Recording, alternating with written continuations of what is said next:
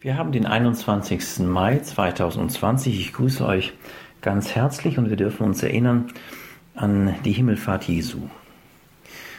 Was muss das für eine Freude gewesen sein für ihn, diesen Moment zu erleben, dass er aus dem Diesseits in die himmlische Welt zurückgehen durfte. Dass die Zeit gekommen war, dass er wieder zurück zum Vater gehen durfte. Welche Freude wird im Himmel da gewesen sein? Welcher Jubel? Welche Herzlichkeit? Welche Siegesfreude über das, was Jesus durch seinen Tod und seine Auferstehung erreicht hatte, nämlich die Rettung für alle, die es im Glauben annehmen. Das habe ich mir so ganz neu in dieser Zeit vergegenwärtigt und bin darüber richtig, richtig strahlend geworden für mich selbst. Was tut Jesus nun dort in den Himmeln? Wartet er einfach die Zeit ab?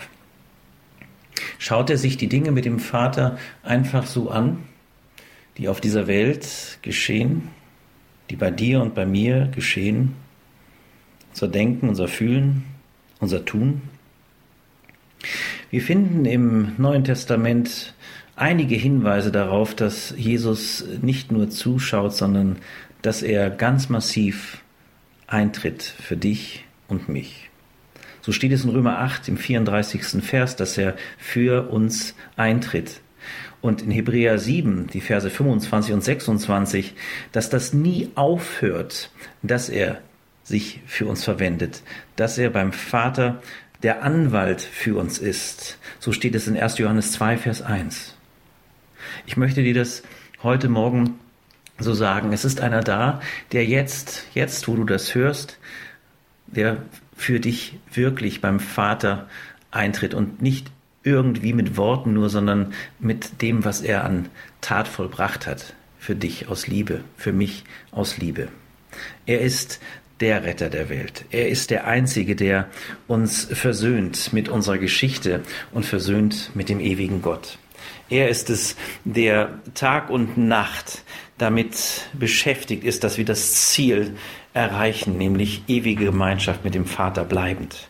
Und dass wir das, was an Blockaden und an Missverständnissen, an Unguten, letztlich an Sünde in unserem Leben ist, dass wir verstehen, dass in ihm und durch ihn, wenn wir das bekennen, wenn wir unsere Schuld bekennen, dass er dann treu und gerecht ist und dass er uns heilt von, von allen Zerwürfnissen. Das ist der Grund, wieso Himmelfahrt so ein wichtiger Tag auch für uns als Gemeinde Jesu ist und darüber hinaus für die ganze Menschheit. Leider wird dieser Himmelfahrtstag immer weniger in äh, diesem Denken und in dieser Haltung erlebt.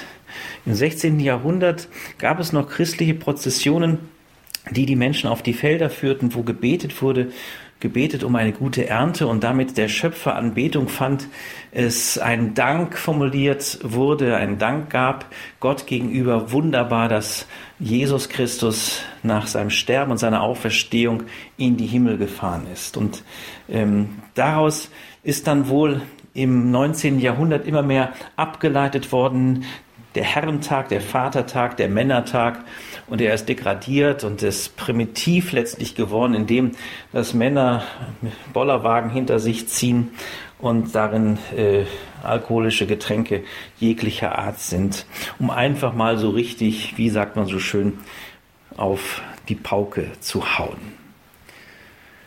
Wir können uns immer wieder entscheiden. Geben wir dem Vater den Vorrang geben wir Jesus unser Herz und erleben wir dadurch, dass wir, so wie im Psalm 1 steht, Folgendes entgegennehmen können. Glücklich ist der Mensch, der nicht auf den Rat der Gottlosen hört, der sich am Leben der Sünder kein Beispiel nimmt und sich nicht mit Spöttern abgibt, sondern volle Freude hat den Willen des Herrn zu erkennen und darüber nachzudenken, Tag und Nacht. Er ist wie ein Baum, der am Flussufer wurzelt und Jahr für Jahr reiche Früchte trägt. Seine Blätter welken nicht und alles, was er tut, gelingt ihm. In Jesus Christus ist ein gelingendes Leben, ein Wurzelschlagen, ein Fruchttragen möglich. Ich lade uns ein, ich bin eingeladen, dass das in unserem Leben weiter geschieht und vertieft geschieht. Bis bald.